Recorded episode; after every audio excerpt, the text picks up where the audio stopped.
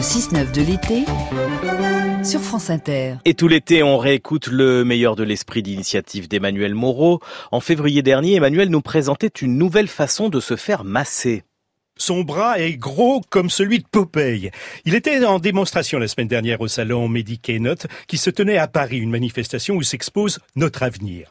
Ce robot, qui n'a pas encore de nom, a été mis au point par la jeune société lyonnaise Capsix.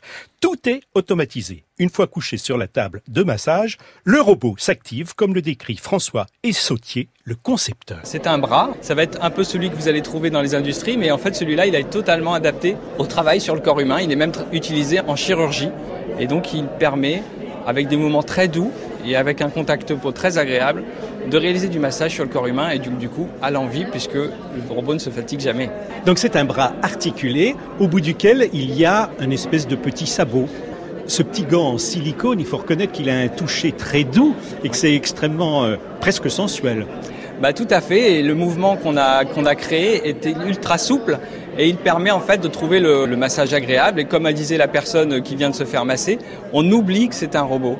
Et c'est ça l'intérêt, c'est qu'après on oublie et on est totalement détendu. Et en entreprise, ça permet de faire une pause. Au lieu de faire une pause café, on va faire une pause de 10 minutes de massage et se retrouver totalement détendu et revigoré avec une force nouvelle. Et à terme, il agira tout seul grâce à une caméra 3D. C'est une caméra 3D qui permet de visualiser le corps de la personne allongée sur la table.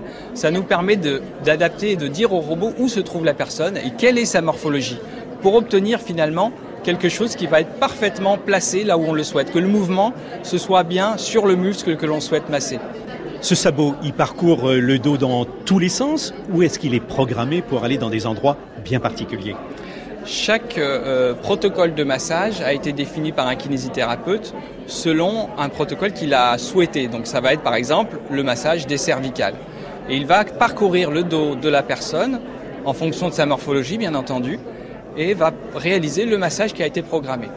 Ensuite, la personne peut moduler la force. Et on a toute une série de protocoles qu'on va pouvoir choisir et adapter sur la personne.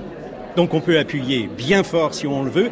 Est-ce qu'on peut faire des guilis ah bah oui, c'est l'avantage de la, de la robotique. On a, on a plein d'opérations possibles. Le robot pour le massage bien-être tourne actuellement d'entreprise en entreprise. Son concepteur espère très vite l'installer en libre service dans les aéroports ou les salles de sport. L'esprit d'initiative d'Emmanuel Moreau, le best-of, c'est à retrouver sur franceinter.fr.